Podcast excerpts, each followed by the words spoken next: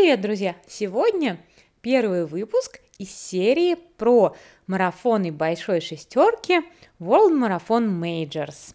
Меня уже давно просили сделать такой подкаст и рассказать про все марафоны из шестерки подробнее. Итак, что же такое World Marathon Majors? Это шесть самых больших марафонов по всему миру – не так давно за то, что ты пробежишь все эти шесть марафонов, можно получить медаль. Все бегуны просто сходят с ума по этой медали и стараются закрыть эту шестерку как можно быстрее. Какие же марафоны входят в эту серию? Это бостонский марафон, это марафон Нью-Йорке, это Берлин, это Чикаго, это Лондон и Токио. Сегодняшний выпуск мой будет посвящен бостонскому марафону. Это логично начать разговор с него, потому что он был первым марафоном, вообще, наверное, первым в истории марафоном, ну и, конечно же, бостонский марафон самый старейший марафон из всей шестерки. Давайте для начала немножечко поговорим про что же это за такие компании, которые стоят сейчас за этими большими марафонами. The World Marathon Majors – это организация, которая была основана в 2006 году, чтобы объединить все эти марафоны. Также у них есть э, такая цель – это проведение чемпионатов – они подсчитывают время, у них там есть очки. Раньше это было только среди профессионалов, но сейчас также это проводится среди любителей а, в возрастной группе. А, с недавнего времени а, World Marathon Majors начал свое сотрудничество с Abbott. Как мы все знаем и видим, так скажем, Abbott на всех-всех логотипов. Это Abbott World Marathon Major. А, что же такое Abbott? Ну, Abbott это он больше не как сотрудник, наверное, а даже как спонсор. Abbott это фармацевтическая компания, которая была основана в США. А, вот, и основал ее выпускник э, Массачусетского университета в Чикаго. В общем, это достаточно крупная, так скажем, медицинская фармацевтическая компания, э, которая уже 132 года на рынке э, на 2020 год. С 2017 года э, Abbott World Marathon Majors серия начали свое сотрудничество с Wanda Group, Wanda Group – это китайская огромная организация, которая владеет Ironman. А зачем же они это сделали? Ну, на самом деле, это все опять же э, сводится к расширению, к расширению и углублению именно спорта, потому что они вместе проводят разные чемпионаты, они хотят добавлять другие марафоны в эту серию, а Первый на очереди идет Сингапур и, возможно, Париж. Вот. То есть все эти сотрудничества, это понятно, кроме как э, про деньги, это также про влияние, про расширение своих возможностей, а, потому что с такими, конечно, большими объемами какая-то одна компания не может справляться, учитывая, сколько сейчас они хотят проводить разных э, чемпионатов, так скажем, э, внутри серии и так далее и тому подобное. Поэтому вот такие вот огромные компании стоят сейчас за э, вот этой большой шестеркой, они помогают развиваться большой шестерке, и я надеюсь, что они делают ее лучше. Но это, конечно, такой очень спорный момент, о котором я уже поговорю с вами в последнем выпуске, что я вообще думаю про то, как изменились эти марафоны с приходом в них больших компаний, таких как Wanda Group и других. Сегодня же мы поговорим с вами про Бостон. Бостон а, старейший марафон в мире – Ой, кроме того, что он старейший марафон в мире, который в первый раз прошел в 1897 году, а, наверное, это, так скажем, и мечта каждого бегуна. Ну, давайте обо всем по порядку. Что и как. Первое, что у нас есть необычное в Бостоне – он проводится у нас каждый третий понедельник апреля в День Патриота. Как же так получилось? А, на самом деле, День Патриота – это такой выходной именно в штате Массачусетс. Допустим, в Калифорнии это не выходной. А, а знаменован он битвой которая произошла в американской войне. И, конечно же, этот день, он является таким символом свободы и независимости. А сейчас это выходной от э, школы, университета, колледжа, работы. Также это марафонский день. Но на самом деле бостонский марафон, конечно же, не всегда проводился в понедельник – это только последние 71 год из 124 марафонов. До этого бостонский марафон а, проводился на самом деле в любой день, только не в воскресенье. А, допустим, он также был и в пятницу, что очень смешно. Но потом, после подписания разных законов и так далее и тому подобное, решили перенести его на понедельник, так как это намного логичней и чтобы постоянно не сбивался график. И что мы сейчас имеем? Сейчас мы имеем марафон в понедельник, День патриот, день, символизирующий свободу и независимость, э, который был ключевым в американской войне. А, что же еще интересно у нас есть в бостонском марафоне? А, как все мы знаем, что символом бостонского марафона является единорог. Это, конечно, очень смешно.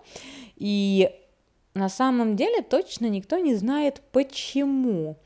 Но по догадкам говорят, что а, бостонская а, ассоциация атлетов, которая была даже создана намного раньше, чем появился бостонский марафон, ну не намного, там примерно на 10 лет раньше или на 20, и единорог был символом или гербом а, семьи человека, который основал Бостонскую ассоциацию.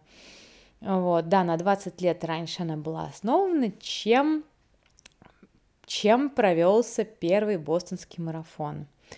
Вот, и оттуда пошел такой символ, так бы прям скажем, из самой-самой истории. Если говорить немножечко про историю, а, давайте я вам расскажу про то вообще, как возник, появился бостонский марафон, почему вообще мы сейчас его имеем.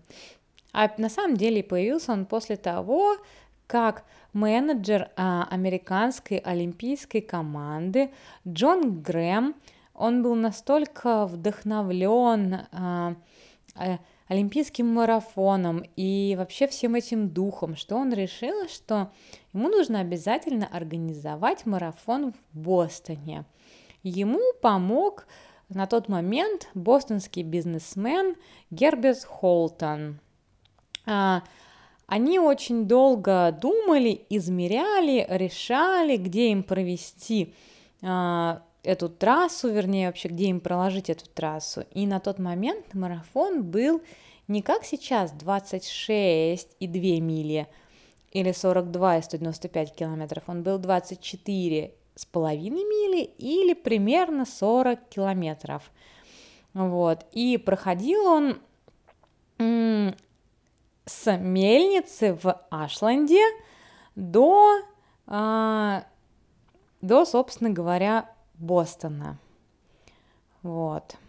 И первый марафон состоялся 19 апреля 1897 года. Только представьте, господи, как же давно это было. Тогда всего лишь 15 человек, 15 человек вышли на старт.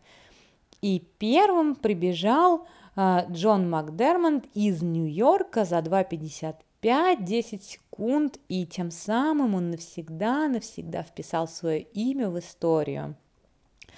А с 1924 года курс был удлинен на привычные 26 миль, 385 ярдов, который соответствует олимпийскому стандарту сейчас, от Ашланда до Хопкинтона. На самом деле, конечно, этот марафон просто полон-полон истории. Сколько всего он пережил, сколько всего он видел. А, давайте немножечко сейчас поговорим о самой марафонской дистанции, раз уж мы затронули эту историческую тему, почему раньше бегали 24 там, с половиной мили, сейчас 26 2 мили или 42 километра раньше, 40 километров. На Олимпийских играх в 1896 году марафонская дистанция составляла 24,8 мили. Эта дистанция была основана на самой известной легенде для всех марафонцев, где греческий воин по, по имени Филиппит э, после битвы при марафоне, чтобы защитить греков, а по о победе пробежал без остановок от марафона до Афин. Пробежав до Афин, он успел крикнуть «Радуйтесь, мы победили!» и упал замертво. Так почему же теперь марафонская дистанция другая? Как всегда, во всем виноваты короли. Марафонская дистанция была изменена в результате Олимпийских игр в Лондоне в 1900 1908 году. В этом году король Эдвард VII и королева Александрия хотели, чтобы марафонская гонка начиналась а, от Винзорского замка вне города, чтобы королевская семья могла увидеть старт. Дистанция между замком Винзорским и Олимпийским стадионом в Лондоне была, угадайте, сколько? Конечно же, 26 миль. Потом еще организаторы добавили экстра ярды на треке, то есть на стадионе 385 тех самых ярдов, которые у нас получается 26 и 2, как говорится, да? Вот. И теперь мы получили 42, 195. Почему они добавили эти 385 ярдов? Конечно же, чтобы бегуны могли финишировать прямо напротив ложи короля с королевой. В общем, короли и королевы, они всегда, как говорится, у нас виноваты во всем. Ну, давайте подойдем поближе к истории именно бостонского марафона. Что же еще интересного мы упустили? А тот, кто хоть немножечко знаком с бостонским марафоном, знает, что есть такой Heartbreak Hill. Хилл э, разбитых сердец, да, гора разбитых сердец, скажем так, холм разбитых сердец. Что же это такое для тех, кто не знает? А, бостонский марафон имеет четыре больших холма, и последний из них находится в Ньютоне. А, это город, прям непосредственно рядом с Бостоном, а, между 20 и 21 милей находится этот последний холм. Он где-то около 600 метров примерно длиной. И его все и называют холм разбитых сердец, Heartbreak, Heartbreak Hill. Почему же? А, конечно, если можно спросить а, какого-то любителя, он скажет, потому что это самая сложная часть гонки. Но это правда так, когда ты уже в конце пробежал когда ты уже ближе к концу пробежал так много и так далеко и преодолел все холмы, остается последний вот этот небольшой тягун. Но на самом деле Heartbreak Hill получил свое название в 1900 1936 году от спортивного репортера Джерри Нессона. Что же случилось? А случилось то, что а, бегун Джон Келли похлопал по плечу Элиса Брауна, который тогда лидировал в марафоне, а, обгоняя его. И он уже подумал, что все, Элисон Браун уже как бы, так скажем, сдох на дистанции на этом холме. Он похлопывал по плечу, обогнал, но не тут-то было. Тут-то Браун это, видимо, задело, у него откуда-то появились силы, и он выиграл марафон. Тогда Джерри Нельсон описал это как Breaking Kelly's Heart. Вот так вот и было, так скажем, рождено это название. Что же еще у нас важного есть в бостонском марафоне? Это просто марафон, на самом деле полный э, истории. А еще, конечно, важно это женщины на бостонском марафоне, потому что каждый из нас, наверное, видел эту черно-белую картинку, где мужчины хватают бегущую женщину. Ну, многие, может быть, видели, но не знают, откуда она, но она именно с женс... но она именно с бостонского марафона. Итак, обо всем по порядку. Роберта Гиб была первой женщиной, которая пробежала полный бостонский марафон в 1966 году. Гиб, а, у нее не было официального номера или чего-то такого. Она три года с 66 по 68 год бегала этот марафон, прячась в кустах до того, как начнется старт. В 1967 году Кэтрин Свитцер как раз-таки, когда она регистрировалась на марафон, она написала себя Свитцер Кей. И никто не знал, мужчина это или женщина, тогда не указывали пол, потому что женщинам было бегать запрещено, они не участвовали. Вот. И она получила официально номер. Конечно же, тогда а, директор марафона пытались и остальные какие-то официальные лица пытались согнать ее с дистанции. Это как раз та самая известная черно-белая картинка, где мужчины хватают женщину. Но Свитцер стала первой женщиной, официально пробежавшей марафон с номером, но не, так скажем, женским номером. После этого а, атлетическая ассоциация разрешила участвовать женщинам в длинных забегах.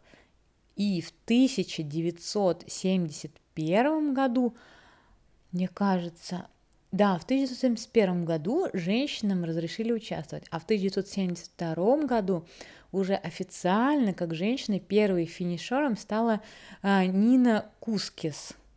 Она стала первым официальным финишером а, женщиной бостонского марафона. А, на самом деле, да, очень-очень много историй, такой интересный и трагичный, так скажем, особенно для женщин было на бостонском марафоне, но на самом деле, как мы все видим, это то, что а, Роберта Гиб участвовала, без, бегала без номера три года, даже Кэтрин Свитцер бегала, и то, что потом, когда в 1971 году Атлетическая ассоциация разрешила участвовать женщинам в марафонах. 8 женщин вышли на старт, 8 женщин финишировали марафон, и победила Нина Кускис. А, в целом это, конечно, очень-очень много таких моментов. Что же мы знаем про марафон сейчас? Важного и интересного. Большинство людей на самом деле знают про бостонский марафон сейчас, что это гонка, на которую очень сложно попасть. Я немножечко не соглашусь с этим. Почему? Потому что на самом деле э, квалификационное время на бостонский марафон э, достаточно мягкое. Допустим, для девушек в возрасте 30-35, ну, возьмем, да, 30 лет, это 3.30. Надо пробежать быстрее, чем 3.30. На самом деле это вполне реально. Для мужчин это 3 часа, ну лучше там 2.58, 2.59. На самом деле это тоже почти реально. Ну, то есть э, это не какое-то прям такое заоблачное время, как, допустим, есть э, на других марафонах мейджерах. Это время, оно, так скажем, а, достаточно легкое по сравнению с другими. Но Бостон славится тем, что у Бостона нету лотереи. В Бостон можно попасть только по времени. Конечно же, вы можете участвовать в благотворительности. Такой путь есть даже и на Бостон. Надо заплатить там около 50 тысяч долларов, если честно, я даже не узнавала. Э, Причем сразу благотворительные организации, они очень тщательно отбирают своих участников, и так можно принять участие. А, на самом деле очень многие бегуны пытаются пойти на Бостон всякими разными хитростями, просить своих друзей пробежать, берут номера у спонсоров, но все-таки а, среди вот так скажем, людей, которые действительно любят бег, они просто хотят выставить в Инстаграм, да, медаль шести мейджеров, скажем так, а, попадать на Бостон не через квалификацию считается абсолютным обманом, так скажем, да, читерством, и таких людей не уважают. В России, как я знаю, немножечко другое к этому отношение, но мое отношение, конечно же, к этому такое же. Я считаю, что если вы берете там а, на такой марафон, как Бостон, бесплатный там или платный слот у спонсоров или просите каких-то своих друзей за вас квалифицируются или что-то еще, это, конечно, полное читерство, в целом неуважение к беговому сообществу и себе. Ну и таких людей, конечно, хочется избегать, особенно если они это делают просто для того, чтобы завоевать там какую-то эту медаль шести мейджеров. Все-таки Бостон это такое событие, оно про настоящий бег, оно про настоящую любовь к бегу, оно про то, что немножечко надо попытаться, и ничего в целом сложного нет, попасть, заслужить и насладиться. Для меня бостонский марафон всегда был, я бегала его два раза, и оба раза были очень сложными. Я не знаю почему, но это действительно тот марафон, который заставляет меня а, постараться, так скажем. Я очень устаю, когда я его бегу, я не могу реализовать никакие свои планы на него, а, потому что, не знаю, я то начинаю очень быстро, так как первые 10 километров на Бостоне всегда идут вниз, то что-то еще происходит. В общем, для меня Бостон это связано всегда с какими-то неожиданными событиями, происходящими в моей жизни, и которые, конечно же, влияют на бег, и с какими-то историческими событиями. Поэтому для меня это особенный марафон. И вот сейчас, конечно же, Сегодня мы только узнали, что бостонский марафон в 2020 году а, будет перенесен на осень. Это вообще беспрецедентное событие, такого раньше не было. А если мы вспомним, у нас, конечно же, было в 2013 году очень трагическое событие.